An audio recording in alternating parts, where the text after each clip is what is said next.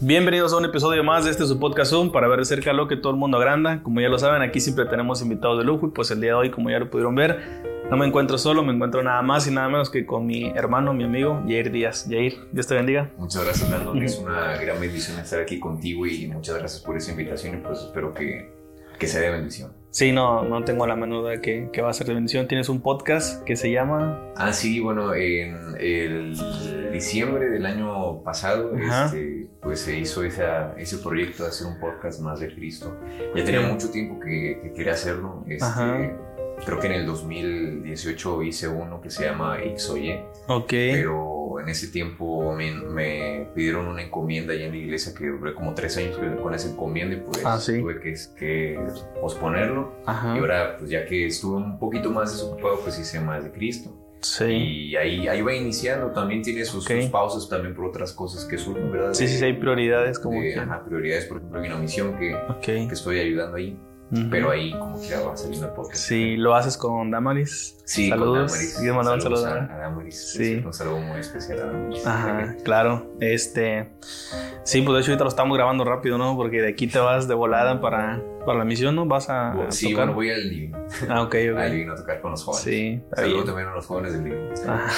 Bueno, y, y pues para darle, ¿no? El, el tema que, que elegimos es, es un tema que yo te escuché hablar a ti desde, bueno, tú y yo nos conocimos, ¿cuánto tiene eso? ¿Hace el año pasado? El año pasado. El año sí, pasado. Fue eh, un- una transmisión también. Fue una transmisión, ¿verdad? Un Sí, evento sí. que hicimos por ahí con Asael Sí. Zapata, que le mandamos un saludo a Asael. Eh, ahí te conocí por primera vez y después de que terminamos el, el- el evento ese, estuvimos por ahí conviviendo y ahí en la convivencia entre la plática, ¿no? Surgió el tema, no sé, algo así, y comenzaste a hablar de la gracia. Gracias. Cuando comenzaste a hablar de la gracia, yo digo, tengo que grabar un podcast con él que hable de la gracia. Y ese día te dije, después de saber cuándo grabábamos este y lo otro, y pues mira, un año después, aquí Ya, estamos. gracias a Dios. Gracias a Dios, exactamente. Eh, y pues nada, vámonos de, de lleno al, al- al tema. ¿Qué es la gracia, Yair? Queremos que nos expliques. Sí. padre. Pues mira, para explicarlo de la manera más eh, sencilla, yo diría que la gracia es un don o un regalo inmerecido. Ok. Para hablar de la gracia, pues tenemos que hablar de qué hay alrededor de, de ese contexto de un regalo inmerecido. Ok. Obviamente, pues hablando ya, aplicándolo a, a la obra de Cristo. Ok. Nuestro lugar es de pecadores. Pecadores que incluso nuestra propia existencia es una ofensa para Dios. Órale. Y, O sea, todo el que está viendo este podcast en este momento, en un tiempo. De, de alguna forma, sí, Ajá. nuestra existencia Sí. era, era o es Ajá. una ofensa para Dios porque, porque en nuestra naturaleza está la- la- el pecado, el, el- el fallarle a Dios, el contradecir, es lo que sucedió en Edén, eh, vivir por uno mismo, ese, es- ese es el Sí, pecado. todos tenemos esa tendencia ahí Todos siempre tenemos a- esa al tendencia. pecado. Exactamente. Todos tiramos para el monte, como dicen por ahí. Todos nos vamos al monte. Entonces, pues dice la Biblia, o sea, no hay justo, ninguno es justo, todos nos Ok. hemos descarriado. Entonces, nuestro justo castigo, o Ok. nuestro- lo que justamente merecemos, Sí. es recibir el castigo. Esa sería nuestra justa retribución. Dice, un, un- un predicador llamado Jonathan Edwards que el peso omnipotente de la ira de Dios estrella contra nosotros toda la eternidad. Entonces es lo que merecemos. O sea, Ok. diría alguien, pero es que yo ya hago cosas buenas, pero Santiago dice que tú puedes hacer una cosa buena, pero otra cosa haces mal, ya eres pecador delante de Dios, ya todos Sí. somos así. Aparte, siendo realistas, por una cosa buena que hagamos, hacemos 20 malas, ¿no? Exactamente. Queremos con esa obra o con esas tres obras buenas justificar toda nuestra existencia. Yo, yo digo, por 10 aciertos que, que yo hago, hay mil errores acusándome delante de Dios. O sea, no Definitivamente. Sí, sí. Entonces, ese es el contexto que está alrededor de lo que no merecemos. que somos pecadores totalmente. Exacto. ¿Merecemos, Todos. A, ¿Merecemos a Dios? No lo merecemos definitivamente. No hay quien merezca a Dios. Lo que merecemos de parte de Dios es la ira. Es más, un escritor llamado C.S. Lewis dice, Dios es a quien nosotros quisiéramos arrojarnos sobre sus brazos, pero es de quien al mismo tiempo estamos huyendo porque no podemos acercarnos a Él. Es a quien No nosotros necesitamos, pero es al mismo tiempo de quien nosotros deberíamos huir. Es a quien nosotros queremos orarle sin Cristo, pero es quien al mismo tiempo nos debería dar muchísimo miedo hasta mencionar su nombre. Porque hay alguien que usa esta analogía, que Dios es como el sol, de lejos le da vida a todos, eso se le llama gracia común, nos da vida a todos, Ok. nos da vida. Al malo y alguno dice la Biblia hace salir su sol sobre justos e injustos. Está bien, eso es gracia común, pero no es gracia en el sentido de que, de que, de que vamos a hablar hoy, es la gracia salvadora. Pero es cerca nos pasaría como Isaías cuando tuvo un encuentro con Dios, que dice la Biblia que Isaías vio a Dios en su trono alto y sublime, y en lugar de decir, ay, era hora de ver a Dios, dice, no, yo soy un peor. O sea, le entró la convicción de pecado, de que no puede estar delante de Dios, me exterminaría. Se sintió completamente indigno. Exactamente. Como te decía, el sol de lejos le da vida a todos, gracias.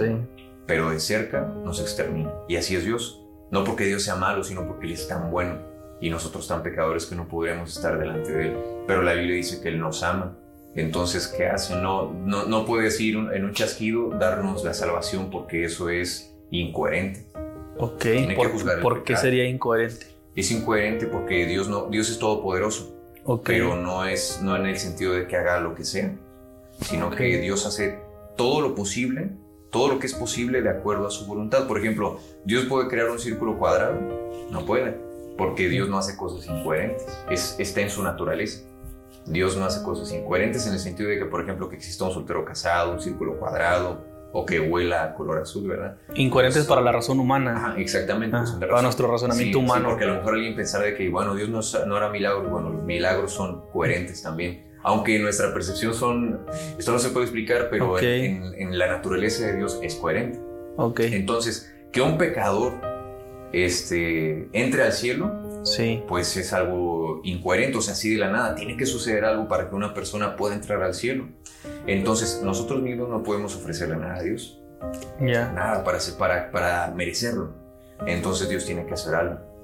Y dice Pablo que desde la eternidad Dios dispuso el Evangelio, que es entregar a su Hijo Jesucristo para que Él muera por nosotros en la cruz del Calvario y que nosotros podamos ser salvos.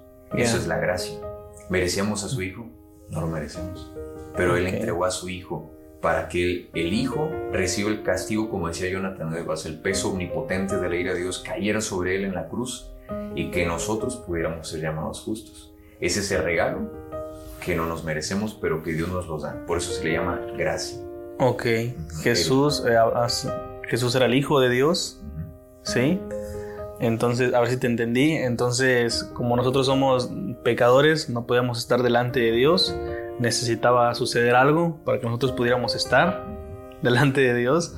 Eh, entonces, la gracia es que Él envió a su Hijo. Sin que nosotros lo merecíamos. Okay. La, gracia, podemos decirlo así a grandes rasgos, es el regalo de salvación que Dios nos da inmerecidamente. Ok, ya es, estamos hablando entonces ya de salvación. Exactamente. 100% salvación, sí. Así es.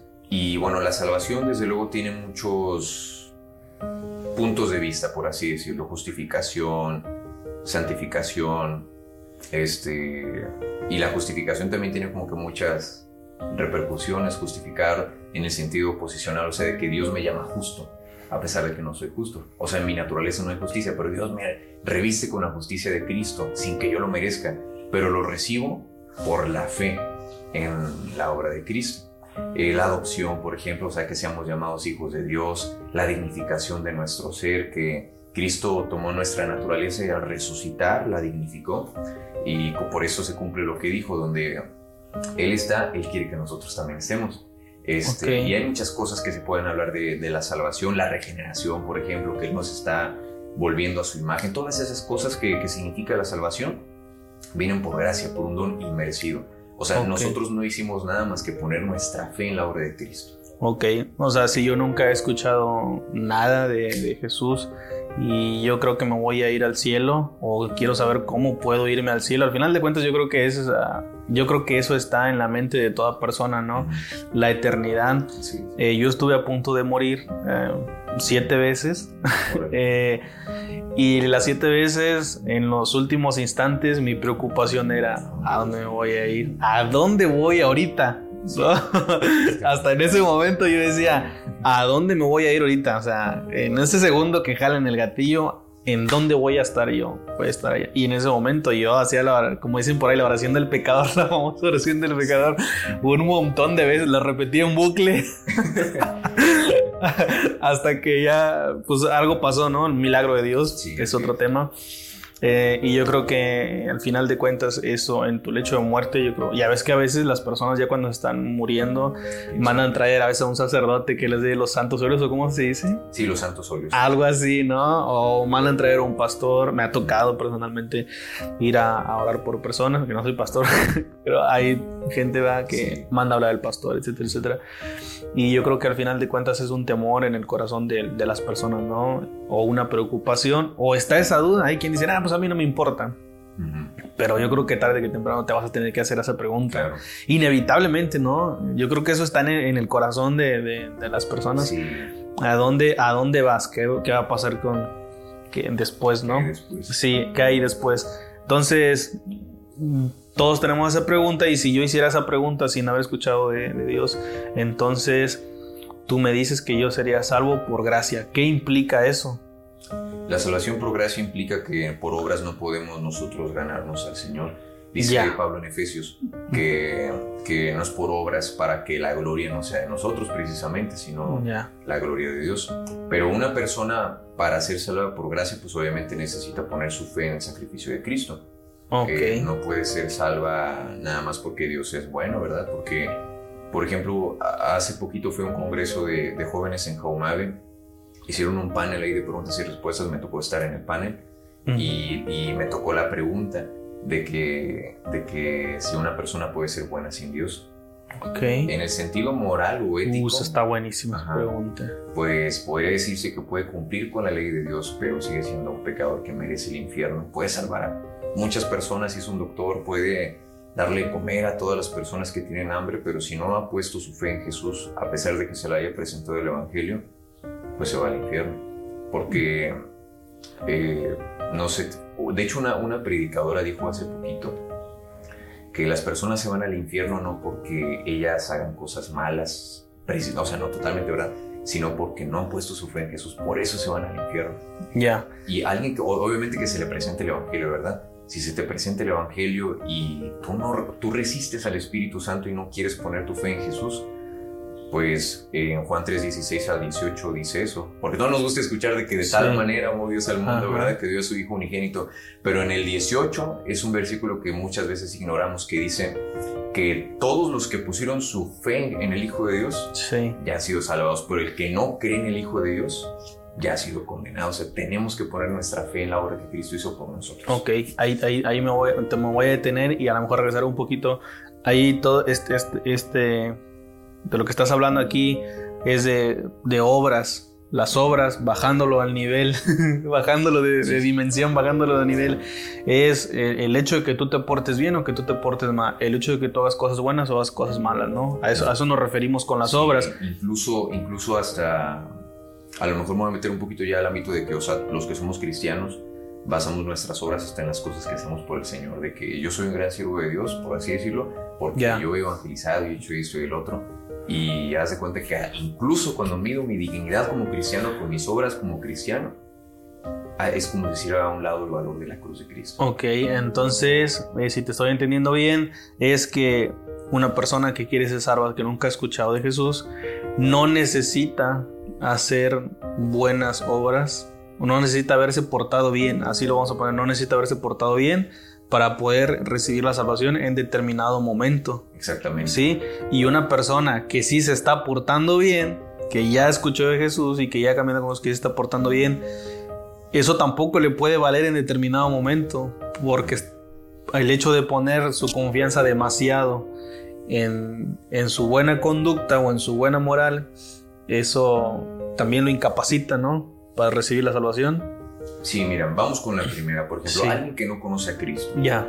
Me ha tocado escuchar a personas y a lo mejor si alguien me está escuchando se, se va a identificar que dice, que dice, yo quiero acercarme a la iglesia, ya es que así dice. Sí, sí, sí. Yo quiero acercarme a las cosas de Dios, así dice. La cantidad de veces que le he escuchado. Pero necesito tiempo, necesito estar listo. Ya. ¿Listo de qué? Ok. Y cuando dicen eso se refieren a portarme bien, ahora sí sentir que yo puedo llegar a la iglesia. También he conocido personas que llegan a la iglesia y se sienten incómodas y, dicen, es que yo todavía no me puedo acercar a Dios porque me siento incómoda estando aquí. Pues claro que siempre te vas a sentir incómodo. La típica, si yo voy se quema la iglesia, ¿no? o sea, sí, o sea, ellos creen que Dios les exige algo a cambio para que se acerquen. Lo único que Dios exige a cambio es un corazón contrito y humillado. Dice Salmo 51. el corazón contrito y humillado, tú no lo desprecias. Entonces, las personas deben entender que, o sea, los que no conocen a Cristo deben, deben entender que Dios los está esperando así tal cual son.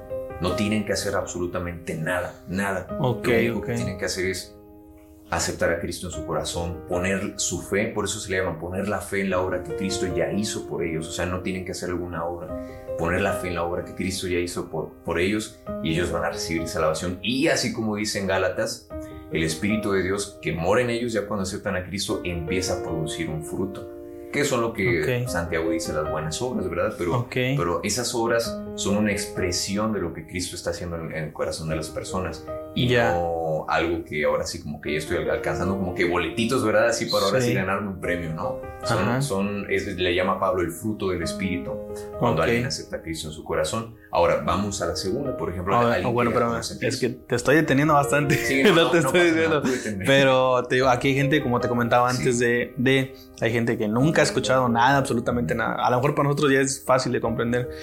Pero, y vamos a ver, ok, entonces lo ponemos en este, en este punto hasta ahí, que no necesitas hacer nada bueno para llegar a ese punto culminante en tu vida en el que tú digas, yo quiero ser salvo. Sí. Ok, ahora, hemos escuchado y a lo mejor suena muy trivial o muy triado el aceptar a Cristo en tu corazón. Aceptar a Cristo en tu corazón. ¿Qué implica aceptar a Cristo en tu corazón? Bueno, es una frase que sí es muy, muy utilizada. Sí, sí, o de, sea- hecho, de hecho, por ejemplo, pues tú la buscas, no sé, en el Nuevo. Testamento y no aparece a Cristo en tu corazón.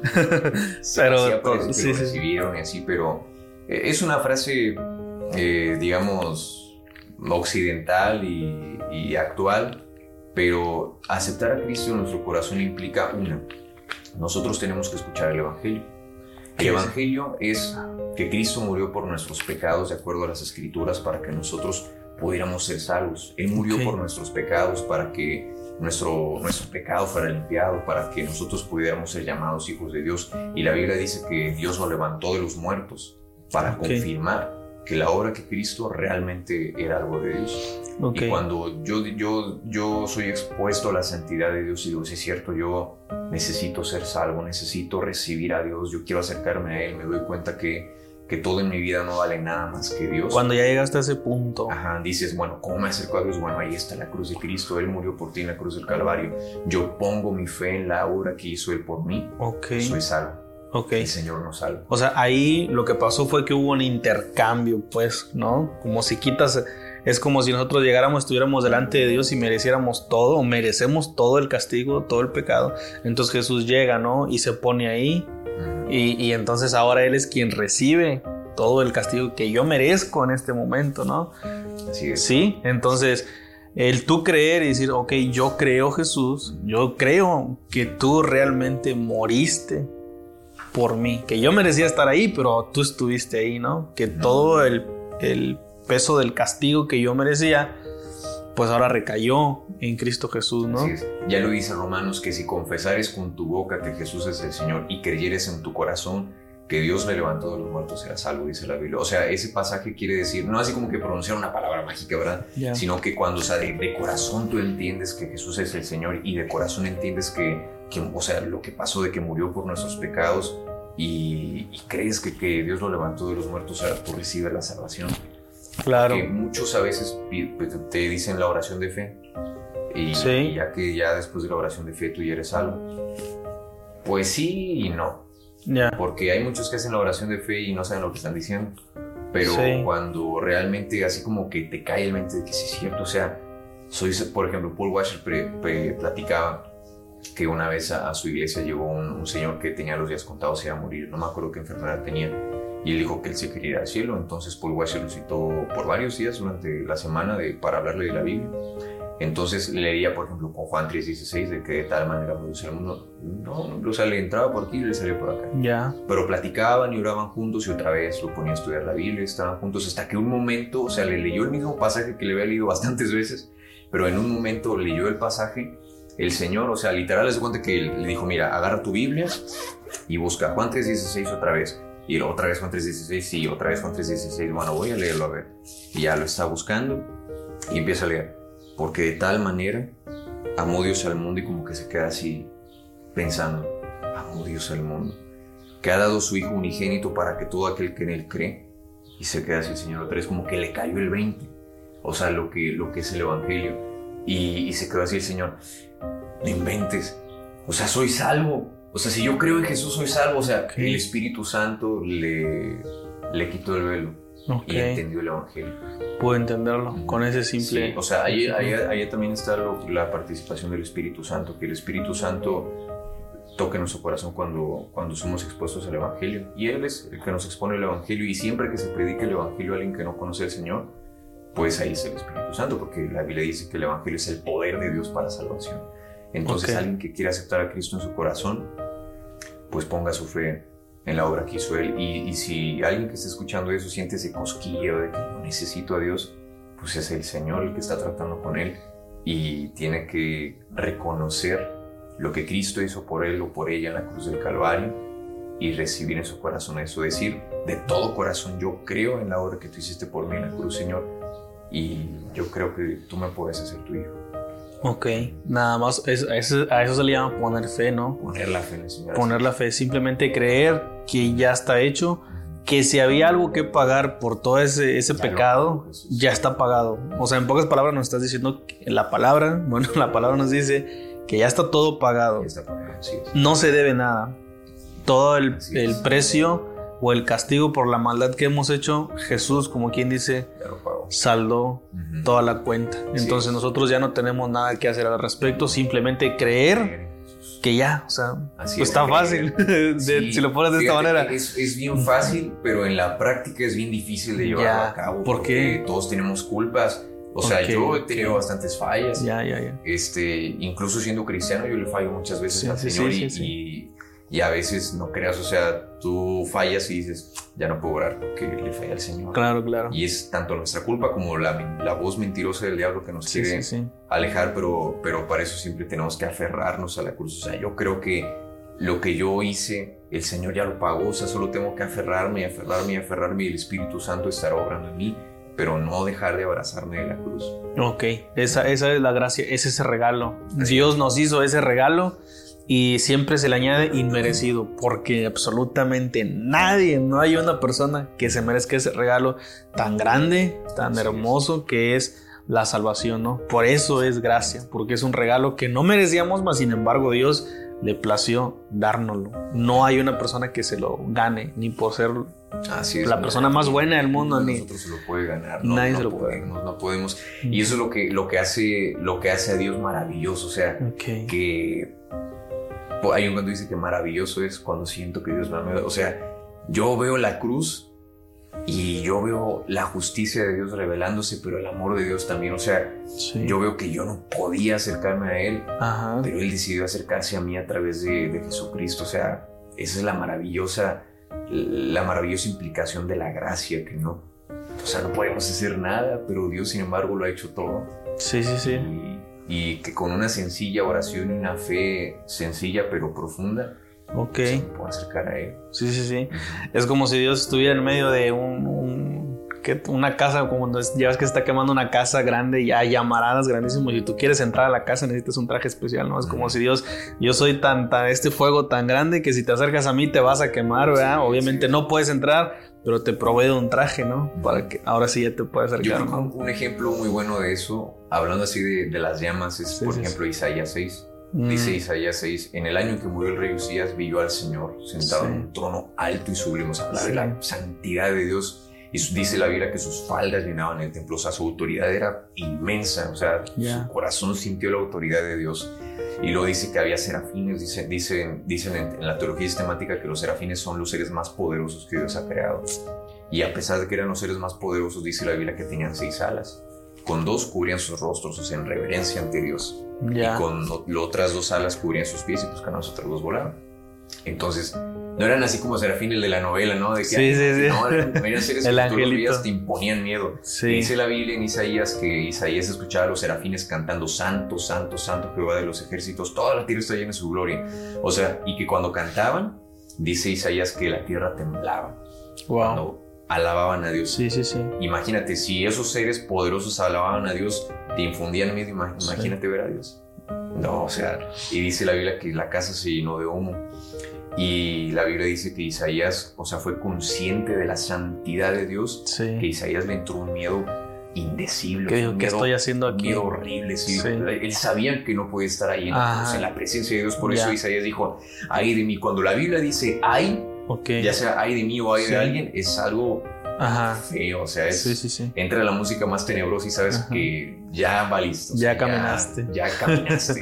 Entonces. Isaías dice, ay de mí, que soy pecador, labios de labios inmundos, y aparte vengo de un pueblo de labios inmundos y mis ojos han visto al Rey de Gloria. O sea, ya, aquí caminé.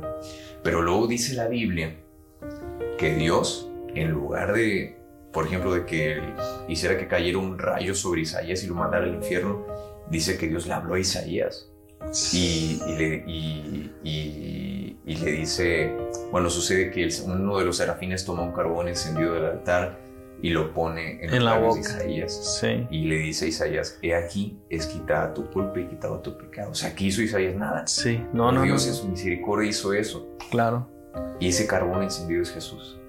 Si te das cuenta. Sí, sí, sí. Él es Jesús. Que Porque- te capacita. Porque, por ejemplo, Isaías, como un buen judío, sabe que no tiene que estar ahí. Sí. Imagínate, por ejemplo, en el Nuevo Testamento, los leprosos, las prostitutas, los sicarios, los eh, celotes, por ejemplo, los religiosos, no podían tocar a una persona. Por ejemplo, un leproso no podía tocar a un sacerdote, porque el sacerdote se hacía inmundo. Sí. Pero imagínate ahora a Jesús tocando leprosos, tocando, por ejemplo, yo, yo imagino que tocó la cabeza de la prostituta y la restauró, la limpió, Sí. tocando enfermos, la mujer de la matriz, o sea, esparciendo su santidad a todo el mundo y no hicieron nada.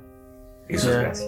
Eso es la Esa es la gracia. gracia del Señor, es ese, es ese carbón encendido que sigue tocando los labios inmundos de todos nosotros, purificándonos. Y Sí. en lugar de que nosotros le transmitamos lo malo, Él nos, Él nos transmite su bondad. Por gracia. Eso es la gracia. Sí. Ok. ¿Qué pasa, Yair? Si yo digo, ok, Yair, ¿sabes qué? Pues ya yo me aventé el podcast, todo bien.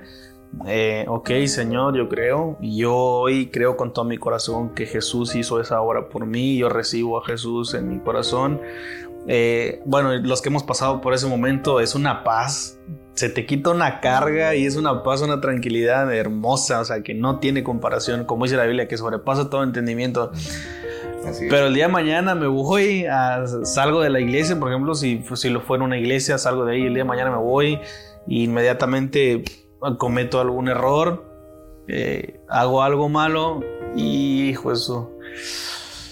Ahora que ¿Y ahora qué? ¿Ya perdí mi salvación? ¿O, o qué onda? ¿Qué, qué, qué pasa? O sea, yo, yo estoy seguro que hay mucha gente que se puede desesperar y, y como decías tú hace rato, o sea, hay un sentido de culpa. Y hijo, eso, estoy, o sea, ya es una culpa, ¿no? La que se Sí. siente. Entonces ahí que procede. Bueno, bueno, para responder esa pregunta les voy a platicar un testimonio que yo viví Ok. precisamente. ¿sí? Ya.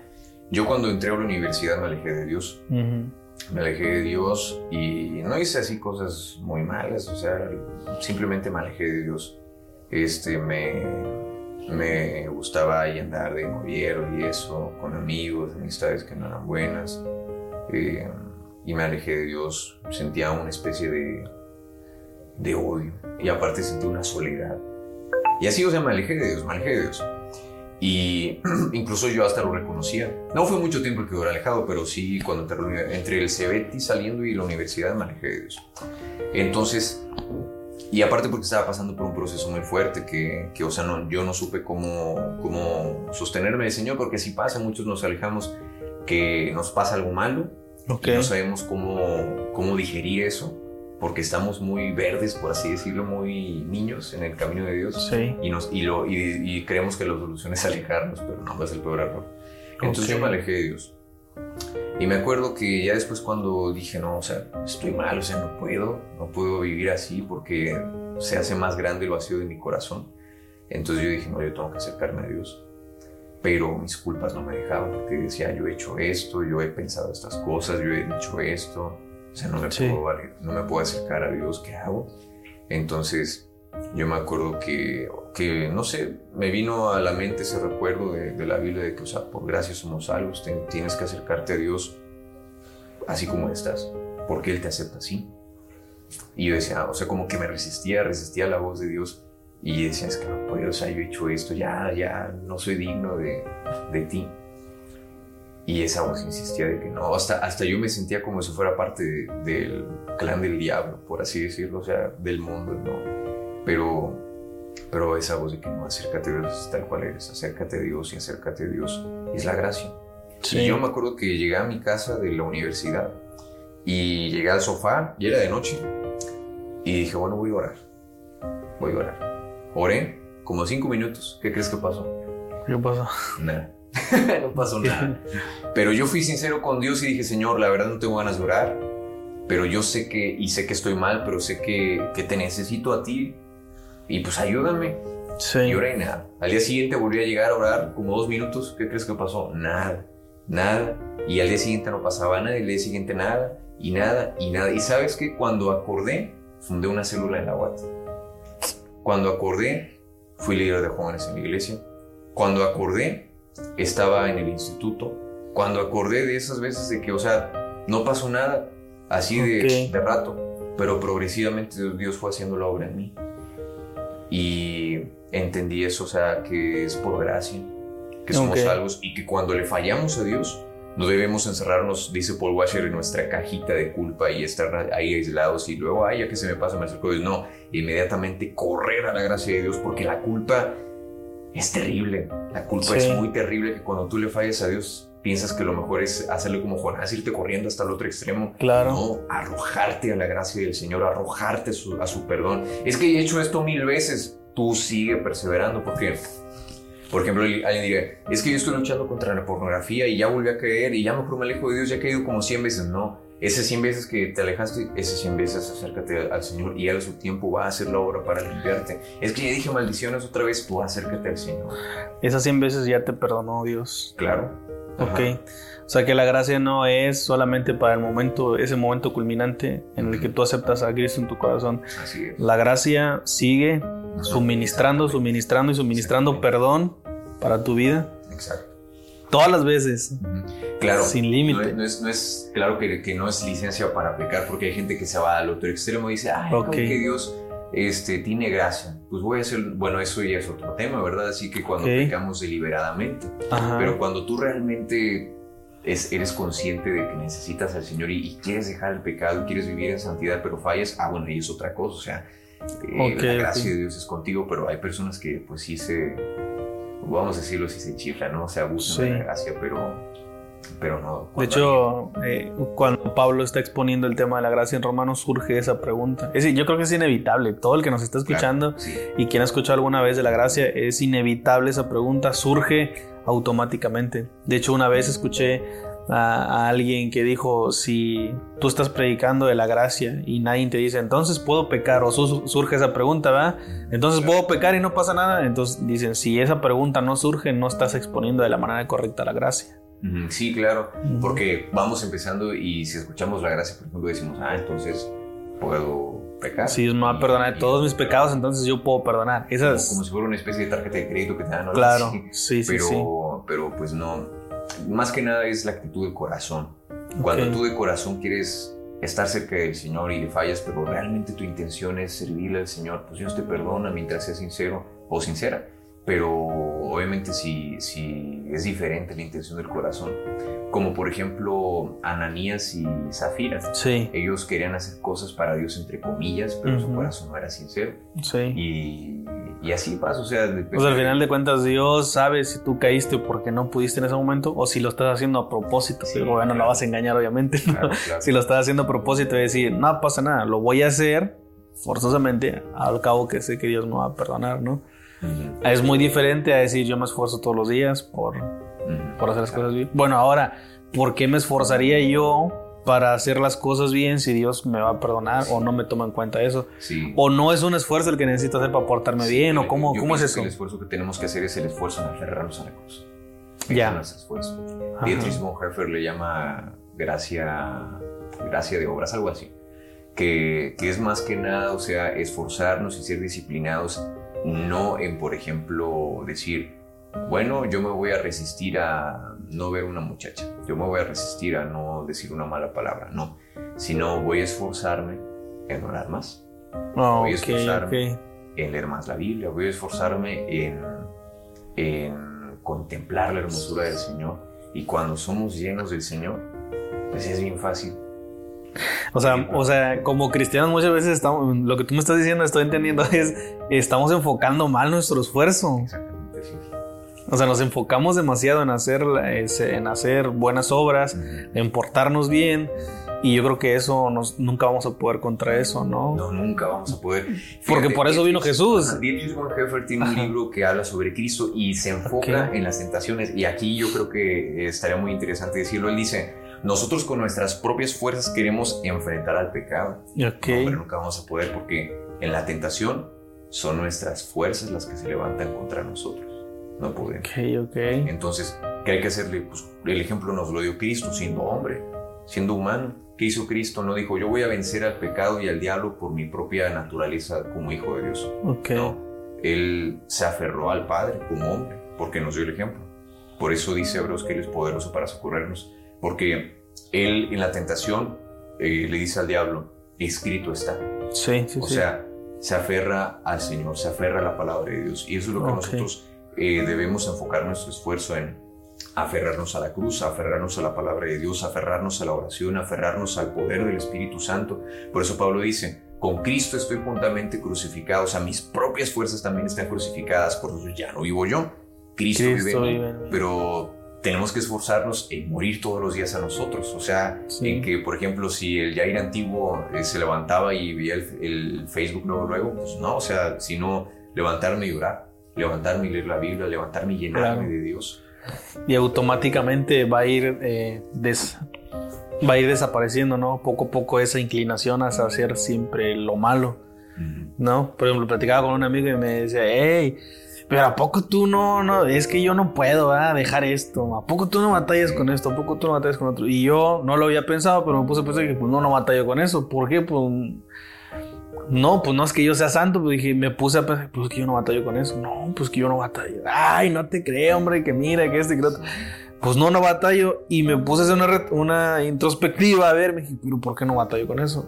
Y dije, pues no sé, a lo mejor como dices, y ya después entendí, ah, ok, pues que si yo me, tú te vas enfocando en Dios y, y en Jesús y, y en estar buscándolo a Él, y eso automáticamente como que pasa a segundo término y ya ni siquiera batallas, ¿no? Exactamente. Yo creo que, de hecho, también platicaba hace poco con, con un, ahora que estuvimos hablando del tema de las adicciones, y, y este, este carnal decía, eh, yo le decía, no, pues es que ya no, dice, yo le digo, yo no batallo con una recaída. Por mi mente ya ni pasa una recaída. A lo mejor en su momento ya hay personas que sí, pero yo no paso ya por una recaída. Como que va aumentando, ¿no? O sea, conforme más te vas pareciendo a Cristo, como que hay retos. Por ejemplo, yo le decía, mi reto más grande ahorita y con lo que yo más batallo a lo mejor es mm, por mi fe, por creerle a Dios. Yo batallo todos los días en levantarme y decir, Señor, yo te creo por esto, no sé, por, por el proyecto este, el podcast, ¿no? Que crezca y orar y puede que sea mi frustración, algo así, si me entiendes, o sea, va cambiando, pero llega un momento en que sí vas dejando de hacer las cosas, como que pasan, quedan ya muy, muy atrás, que ya ni siquiera las concibes en tu mente, pero me, me encantó eso, sí, o sea, estamos ejemplo, enfocándonos más. Sí, es que enfocamos en nuestro esfuerzo y lo predicamos y le hacemos daño a Y- las personas cuando predicamos eso. Mucho daño que le hacemos.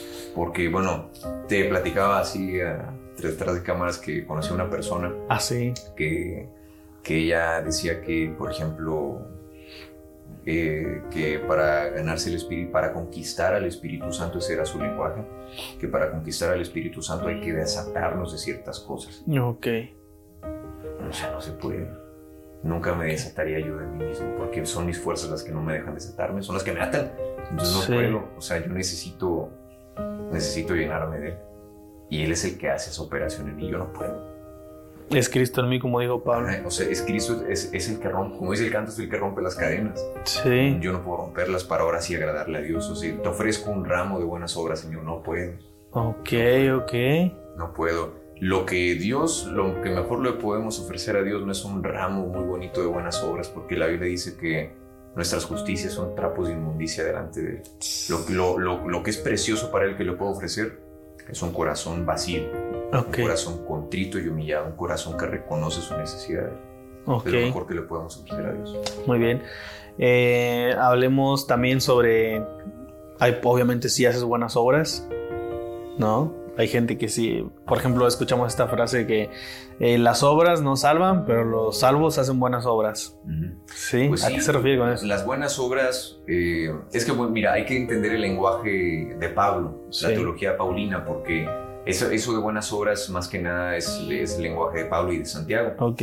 Y, y hay que verlo en su contexto. Por ejemplo, en Gálatas, Pablo está hablando de las obras en el sentido de, de las obras de la carne. Ya. Y habla de que las obras les da una connotación negativa, porque los Gálatas, o sea, los cristianos de Galacia, se estaban basando en sus buenas obras para sí, sí, Cristo. Okay. Ahora, Pablo le llama fruto a la contraparte de las obras. Santiago después dice, tú dices que tienes fe pero no tienes obras, pues estás mal, ¿verdad? Entonces, aquí vamos a como que juntarlo. ¿A qué nos referimos con eso? Una, las buenas obras, en el sentido en que generalmente todos las llamamos, como por ejemplo... El portarse bien, buena, buena moral. Vamos a decir, vivir de acuerdo al estándar de Dios, en lo individual. Ajá, sí, sí. En lo individual es fruto de la buena relación que tenemos con el Señor, es fruto de la, de la operación del Espíritu Santo en nosotros. Por ejemplo, yo antes decía bastantes maldiciones, para todo decía muchas maldiciones. Entonces también batallé porque yo trataba por mis fuerzas de dejar de decir, pero a medida que yo me fui metiendo más en el Señor, orando más, leyendo más de Biblia, de repente dejé de decirlas. O sea, no así de tajo, ¿verdad? Pero de repente las dejaba de decir y dejaba de decirlas. Porque era Dios en mí, no yo. Ya. Ahora, cuando se trata de buenas obras en el sentido de que tiene repercusión con otras personas, por ejemplo, predicarle a los inconversos, poner tus manos sobre alguien y orar, por ejemplo, este, eh, darle de comer al hambriento, ayudar al que está en la calle, esas son cosas que tú haces porque Dios vive en ti, Dios pone en ti ese, ese pesar por las personas, porque pues, realmente las cosas no deberían ser así como están ahorita, como ahorita están en el mundo. Entonces son cosas que Dios pone en ti que las hagas, pero ahora tú como un instrumento de la gracia de Dios para ayudar a otros que también conozcan de la gracia de Dios. Pero las cosas que tú haces, aún así como cristiano, no te definen, sino son cosas que tú haces por amor. Tanto vale el hermanito que va a la oración y que ora y que a lo mejor no evangeliza a nadie como Bill Graham o Jonathan Edwards que predicaron y se convirtieron bastantes. Vale lo mismo para el Señor. Pero las cosas que hacemos pues son ya una, pues llamado del Señor, ¿verdad? Como ir a evangelizar o predicar a la gente de la calle. Este fruto de, del Espíritu, o sea, el carácter de Dios manifestándose en nosotros porque el Espíritu Santo vive en nosotros. Pero pues obviamente ese fruto debe notarse, ¿verdad? Este, la gracia de Dios debe, debe tener un buen fruto y, lo dice Pablo en, Romanos, que tenemos como, como, como fruto la santificación. Y como fin la vida eterna. O sea, obviamente, pues sí debe, debe haber un fruto, un testimonio de que O sea, progresivamente tú te vas portando bien, como dices tú, ¿no? Progresivamente vas haciendo las cosas cada vez más bien o más como te pide Dios en, en la palabra. Así es. Pero eh, como dijiste tú hace rato, lo predicamos mal. A veces lo predicamos y, hay gente golpeando desde el púlpito a las personas, ¿no? Acusando y condenando por el hecho de que no hagan las cosas bien.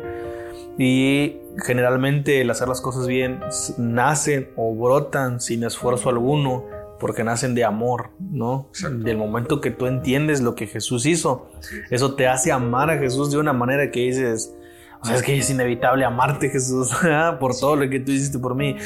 Y las buenas obras, la buena conducta, el hacer las cosas bien, van brotando en automático, ¿no? o sea, fruto de ese amor que tú sientes eh, por, por Dios, ¿no? El, te hace amar a Dios de una manera que quieres obedecerlo. Así es, es que a veces, por ejemplo, nos fijamos en cosas muy superfluas, por así decirlo.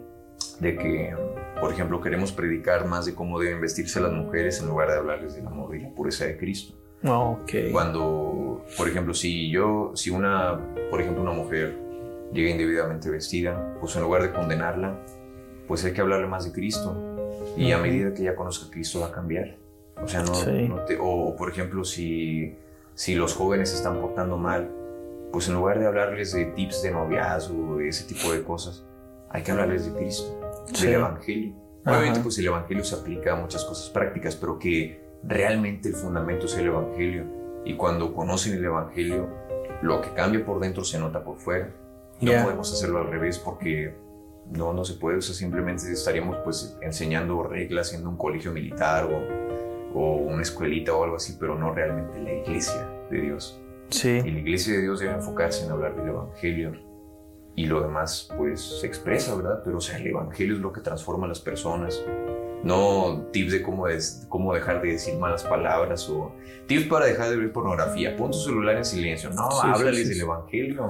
Ok. Ya lo demás es práctico, ¿verdad? Pero hay que hablarles del Evangelio. Inevitablemente el cambio se va a dar. Entonces, claro. para alguien que, vol- volviendo al inicio otra vez, que decía, pues hasta que yo me porte bien, hasta que lleguen las cosas bien, me voy a acercar a la iglesia, Sí. me voy a acercar a Dios, pues no, Nunca realmente no. Y aún si ya estás ahí, eh, por, ta- por- es que también a veces por tratar de encajar en la iglesia o en la organización, nos esforzamos de más. Decimos, no, pues ya estoy aquí.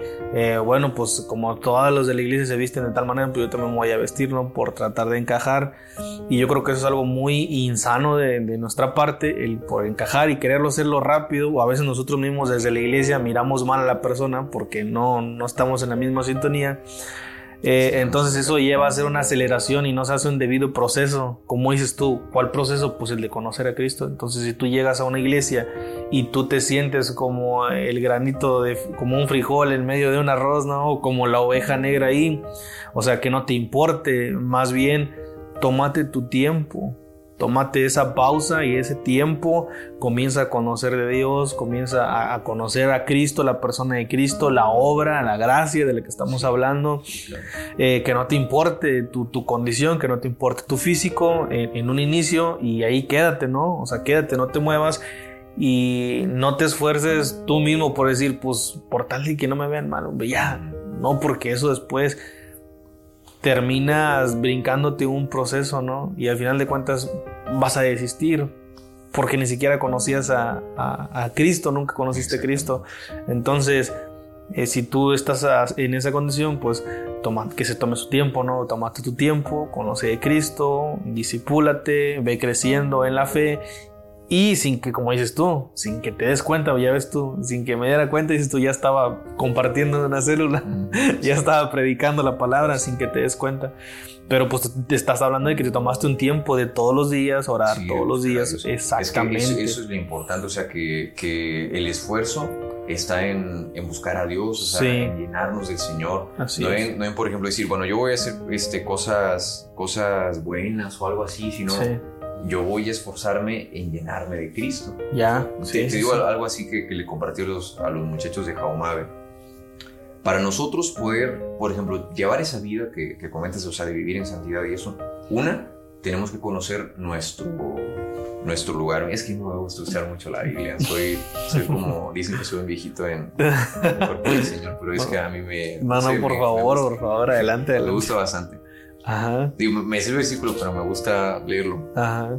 Este, dice Pablo en Gálatas 2.20, con Cristo estoy juntamente crucificado y ya no vivo yo, más vive Cristo en mí. Fíjate, primero, una, Sí. conocer nuestro lugar. Ok. Con Cristo estoy crucificado. Ok. Con Cristo estoy juntamente crucificado. Ya. Conocer mi lugar, que o sea, yo estoy muerto. Mi Sí. viejo yo está muerto y debo renunciar a mis fuerzas para ser yo débil y entre más débil soy, el Señor glorifica su poder en mí. Ya. Conocer mi lugar. Número dos, este, conocer mi identidad. Ok. Ya no vivo yo. Ok. Cristo vive en mí, o sea, nuestra identidad es el Señor. ¿Qué significa eso? ¿Qué implica? Pues, por ejemplo, yo ya no puedo basar mi dignidad en mis obras, aunque seas un buen cristiano, no. Mi dignidad está en la obra que Cristo ya hizo por mí. Por eso ya no vivo yo. Cristo y todo lo que Él ha hecho y lo que Él significa vive en mí. Ahora soy el Hijo de Dios, por ejemplo, por la gracia, Ok. no porque yo me lo haya ganado. Sí, sí, Ahora sí. soy santo, no porque me lo haya ganado. Soy muy soberbio, pero no es porque yo me Sí, lo haya sí, ganado, sí. sino porque Él me dio ese título. O sea, todo el que pone tú, tú eres santo, todos Que, ahí, somos que santos, aquí ya, sí, que perdón, que aquí ya estamos brincando a la contraparte, ¿no? Alguien que ya conoce a Dios, alguien que ya está en la iglesia, alguien que ya se porta bien, entre comillas, y que pone su confianza y dice, pues es que yo me porto bien, ya me tengo que ir al cielo porque yo me porto bien. Ahí ya estamos entrando, ¿no? Con lo que tú me estás platicando, ya Exacto, estamos entrando en esa contraparte. Exacto, saber nuestra identidad. Mi Ya. identidad no depende de lo que yo pueda hacer como cristiano, depende de lo que. Cristo hizo por mí. Exactamente. Y luego dice, eh, lo que ahora vivo en la carne, lo vivo en la fe del Hijo de Dios. O sea, número tres, conocer mi propósito, de que ahora yo debo vivir para el Señor. O sea, lo que yo vivo en la carne, o sea, en este mundo, lo vivo por la fe en el Hijo de Dios. O sea, si, yo, si algo sale bien en mi vida, ya no soy yo. es Cristo el que está orando. Si yo puedo orar más, no es porque yo sea el rey de la oración, no es porque el Señor está tratando conmigo. Si yo hago esto o el otro, es el Señor. O sea, todo es Cristo, el centro es Cristo. Y créeme que cuando el Cristo es el centro de nuestra vida, todo cambia, todo es diferente. Sí, claro. Y, y la persona que no conoce a Cristo debe conocer que cuando le acepta, hace cuenta que se murió esa persona, por así decirlo. O sea, yo me morí, mi viejo yo ya, ya quedó atrás. Ahora es Cristo el que vive en esa persona. Y mientras esa persona persevere en buscar al Señor, Dios pone sus deseos y su voluntad en su corazón. De Ya. tal forma que se transforma, cambia. Sí, claro. Bajándolo y ya casi para ir cerrando, porque te tienes que ir, ¿no? Ahí tienes un evento No quisiera ahorita. irme. Este, hablar de la gracia. Sí, no, y no acabaríamos. Tendríamos que hacer una serie Una completa. serie completa, sí. Este, lo pasamos muy, muy por encimita, pero creo que se habló. Lo, lo- ahora, ya para ir terminando y para ir cerrando, lo bajamos a lo práctico. ¿Qué te parece con la parábola del hijo pródigo? Que es la más común, la más usada, pero yo sé que hay gente, digo, como que no la ha escuchado, que nunca ha hablado, no ha escuchado hablar del hijo pródigo, ni ha leído la Biblia nunca en su vida. Y todavía tiene poquitas dudas sobre la gracia. ¿Qué te parece si lo bajamos a lo práctico con esa parábola? Digo, digo un contexto antes. Ajá. Por ejemplo, en el podcast de, de Más de Cristo, de la Sí. formación, sí, sí, sí, no, dale, dale. este, hablamos, bueno, iniciamos hablando de la reforma. Ya. Y, por ejemplo, algo que pasaba en la reforma es que había mucha gente en ese tiempo, en el 1510 y tantos, Sí, había mucha gente que quería acercarse a Dios, ya. pero tenía ese problema, Ok. que decía, pues, ¿qué hago? Sí, mis obras, por ejemplo, Martín Lutero se, así se golpeaba la espalda con Sí, todo y sí. se, se sentía todavía, o sea, hacía todos los ritos que la iglesia le ponía y ajá. no se podía acercar. Ok. O sea, él sentía su corazón lleno de culpa todavía, hasta que entendió lo que dice Romanos, el justo por la fe vivirá. Por la. Ah, se le quitó un gran peso de encima.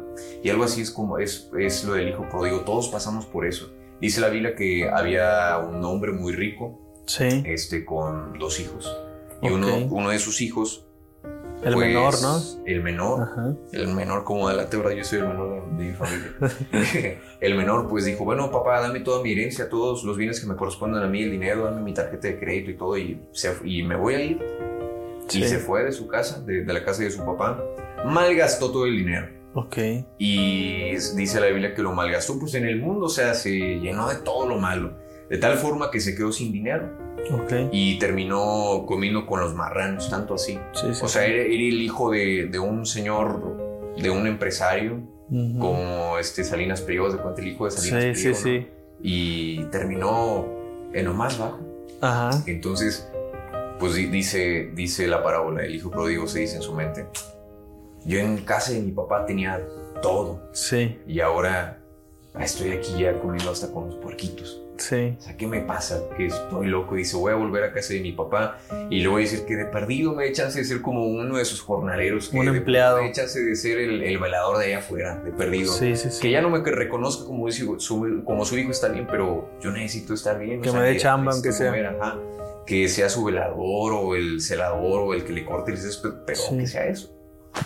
Y dice la Biblia que el hijo llega con su papá a la casa de su papá.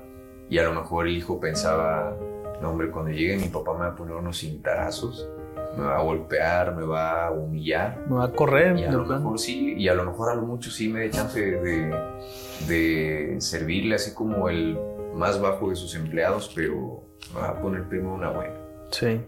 Y dice la Biblia que cuando el hijo llega, a lo mejor el hijo lleva, llegaba así, iba temblando, iba triste y, a lo mejor ve a su papá de lejos y el corazón le palpitó bien fuerte diciendo, ay, es- mira, ahí está mi papá, tanto que lo extraño, pero me va a poner un castigo terrible y a lo mejor caminaba con los pies temblando y pensando y a lo mejor le sudaban las manos y ni quería ver a su papá porque lo iba a castigar muy fuerte, pero dice la Biblia que el papá llegó corriendo hacia su hijo y en lugar de castigarlo, en lugar de condenarlo, en De lugar de mandarlo, en lugar de cuestionarlo y decirle, mira todo lo que hiciste y reclamarle y todo, dice la Biblia que el papá se le echó al cuello y lo abrazó. Lo abrazó. Y, y que, y que, que lo recibió Sí.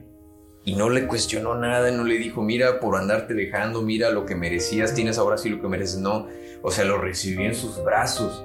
Y, y dice la Biblia que, que, que el papá dijo, ahora vístalo de ropas nuevas que se bañe, que se ponga guapo, que se ponga bonito, denle, denle la gilet de tres navajas, que se Sí, sí, sí. rasure bien, corten el cabello, denle las mejores ropas, Ok. póngale el anillo, porque el anillo que dice Ajá. la parábola representa autoridad, o sea, su autoridad o su, su Ok. nombre como hijo. O sea, yo soy el hijo del papá, como decía el señor del video. Sí, sí, sí. Yo soy el hijo del papá, soy el hijo del patrón, o sea, ya no, no. Sí. Imagínate el hijo ver esa escena. El Junior otra vez. Ajá, o sea, así paradito, nada más diciendo todo lo que dice su papá. O sea, yo merecía que mi papá me, me mandara hasta lo más bajo, Ajá. pero me está diciendo que me pongan las ropas más espléndidas, Sí. que me limpien, que me, que me den lo mejor, que me pongan el anillo de hijo. Sí.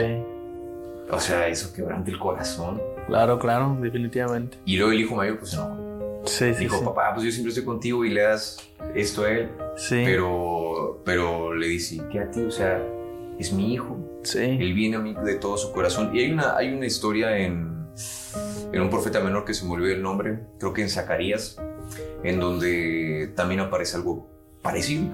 Es en Zacarías. Zacarías, De que el Josué. sumo sacerdote Josué, sí, sí. con un unas ropas viles. Sí, sí, imagino sí. las peores ropas. Y delante de Dios, aparte, imagínate. Ajá. Y al lado, ¿quién crees que estaba? Satanás. Diablo para acusarlo. Imagínate la escena. Lo estaba acusando. Le estaba acusando y, y, y a lo mejor Josué dijo, no, pues ya, aquí ya quedé. Sí. La Biblia dice que Dios mismo le dijo, quítenle estas ropas sucias y pónganle ropas limpias y mitra Sí. limpia para que me siga sirviendo. Sí, Como exactamente. Dios nos recibe con su gracia. Esa es la gracia de Dios. ¿no? En su máximo Una esplendor. vez, algo así muy personal, estaba precisamente en la sala de mi casa y yo me sentía muy culpable delante de Dios. Era cuando me estaba así acercando a Dios poco a poco. Y ahí sí, ya, ahora que me acuerdo que uno, bendita memoria, gracias a Dios, no me acordaba. Este, de, de- de cuando estaba en la universidad y me estaba ahora sí volviendo al camino del Señor. Yo me sentía bien culpable, como no tienes idea, pero bien culpable. Sentía que, el, no sé, que el suelo se iba a abrir, que me iba a tragar el infierno. Entonces yo estaba así culpable y oraba, o sea, ahora sí estaba orando con fervor, ahora que me acuerdo, pidiéndole a Dios perdón y no sentía perdón. O sea, me sentía desesperado de que Dios no me escuchaba, Señor, me estás escuchando, es que yo necesito que me perdones, ya, ya, ahora sí, ya en serio, ya quiero estar cerca de ti. Y sentía que, que el cielo estaba cerrado y el infierno abierto. Y me acuerdo que yo, Órale. otra vez voy a agarrar la Biblia, que yo agarré la Biblia así de repente, de esas veces que Sí. te pones a leerla, y me, porque yo me puse así a leerla ordenadamente, que primero los el Pentateuco y luego me iba a la sección de los históricos y luego a la sección de los poéticos y tocaba leer los poéticos esa, esa Sí. ocasión, o sea, los salmos. Ajá. Y me acuerdo que abrí la Biblia en el salmo que me tocaba y era el salmo 32. Y Ya. cuando leí ese salmo me puse a orar otra vez, pero ahora quebrantado, dándole gracias a Dios porque ahora sentí el perdón. Salmo 32 dice, Bienaventurado aquel cuya transgresión ha sido perdonada y cubierto su pecado. Y cuando leí eso, o sea, pues Dios me respondió. Y dice, bienaventurado el hombre a quien Jehová no culpa de iniquidad y en cuyo espíritu no hay engaño. O sea, que Dios mismo diga, en ti no hay engaño, a pesar de que yo sé que soy pecador.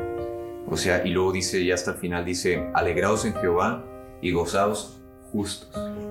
Y ya te, te habla que- como justo ya. Sí. Y eso me, o sea, eso en lo personal pues me, me quebranta. Y cantar. Sí. Y no, hombre, o sea, es- De hecho, Pablo en, en todas las, la- en la mayoría de sus cartas no dice a, a los santos. sí, exactamente, a A los los santos. santos. Y, y eso es muy bonito. Yo a mí siempre me gusta jugar con, con las personas así cuando me toca dar una enseñanza y les digo, levanta la mano los que son justos. Y yo la levanto y nadie la levanta. Ajá, sí, sí, sí. Nada más para, o sea, porque digo, entre juego y juego, pero como sí. dicen, entre broma y broma. No, y si lo llevas a santos, a ver, ¿quién se cree santo aquí? Sí. No, nadie Y- la va a levantar. Exactamente. y, y, y de alguna forma como que es juego, pero te das cuenta cómo, cómo piensan. ¿Cómo piensas? Sí. No, no nos vemos santos. O, No, si tú dices, a ver, levanta la mano. Me ha tocado a mí que muchos pastores les dicen, a ver, ¿quién se cree santo? y la mayoría no la levanta. Ajá. Hay un problema ahí, ¿estás de acuerdo? Hay un problema. Porque, así rapidito ya ahí no, no te dejo ir. Porque yo digo que les enseñamos mal. ya, Les enseñamos a hacer buenas obras. exactamente. Esforzarse en, en ser buenos, aparentemente, en lugar de esforzarse en ser hijos de Dios. Porque no es lo mismo. Ujú. Ser bueno, o sea, si yo, yo lo digo en mi lenguaje, no es lo mismo ser bueno en obras a ser hijo de Dios. Sí, Y yo creo que tenemos que esforzarnos en ser hijos de Dios, en orar más, en llenarnos más del Señor, en buscarlo más a Él y tener la actitud del, del publicano, sí.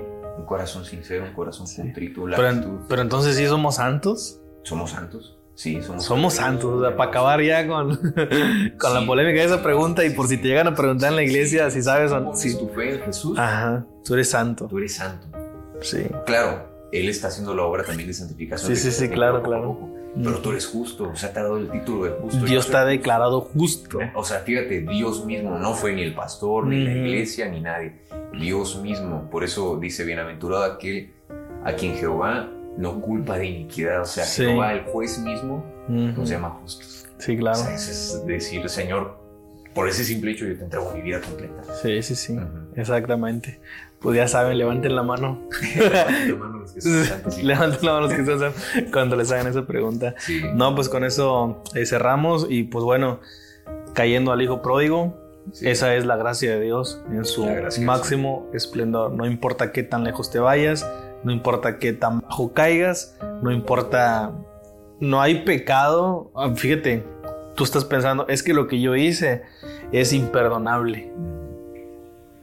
Pero el sacrificio de Dios y el perdón de Dios es precisamente para lo imperdonable. Exacto. Si hubiese pecados perdonables, pues Sí. entonces ese de nada sirve que Jesús haya, O sea, haya- lo hayan colgado en el madero. fíjate, hay el, el teólogo Luis Berkhoff, cuando habla de la obra de Cristo, piensa y dice: Jesús, como Dios, sí, su sacrificio fue de infinito valor. O sea, Dios. claro, Imagínate, Sí. vamos a menospreciar a Dios. No, hombre, Dios es más grande que cualquier sí, claro.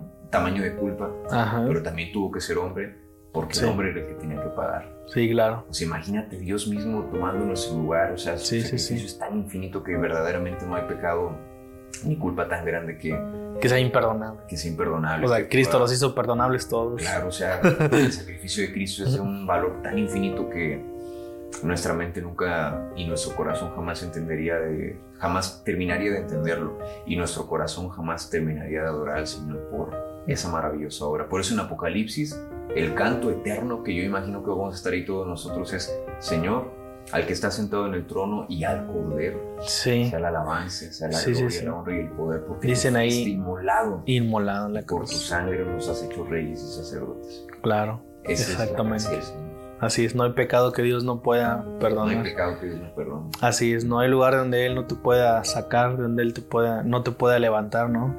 Dios ahí está. Y como dice, nada nos puede separar de su amor. ¿Qué nos puede separar del amor de Dios? Nada, absolutamente nada.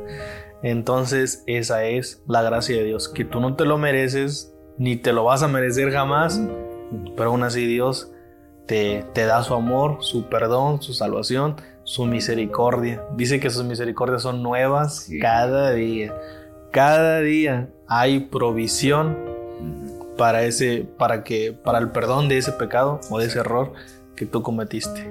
Así es. Así tal cual, ¿no? Así es, su misericordia siempre es maravillosa Sí. con nosotros y, y su gracia es abundante, dice Pablo, donde abundó el pecado, sobreabundó la gracia. Y hijo eso. O sea, su gracia, tú crees que hay un pecado grande, la gracia es muchísimo más grande porque Así es. ¿Tú crees que esto que o esto que hicimos en el pasado es muy grande? La gracia de Dios lo rebasa mil veces, infinitamente más. Sí, Sí. claro, totalmente. Algo que quieras ya añadir para despedirte, ya nos, nos vamos. Me todo por hoy. Pues decirle a si hay alguien que escucha este podcast que, que cree que necesita cambiar para que Dios lo acepte, que sepa que es al revés, que tiene que Sí. acercarse así tal cual es al Señor con un corazón sincero y Dios es el que te va a cambiar y te va a transformar. Y pues quiero mandarle también un saludo a, a, a los chicos de la célula OLAM, es donde Ok. estoy trabajando, y también a los hermanos del rebaño de Jesús y a los hermanos del Divino Salvador. Y pues por supuesto a Amoris. Claro, claro, claro. Sí. Este, que es tu, tu novia, tu prometida. ¿Qué significa Olam? Olam significa Dios eterno. Dios eterno. Sí. Ok, muy bien. Perfecto. Pues muchas gracias por estar al pendiente de contenido. Yair, nos despedimos. Adiós, un gusto saludarlos y gracias por este espacio. Bendiciones.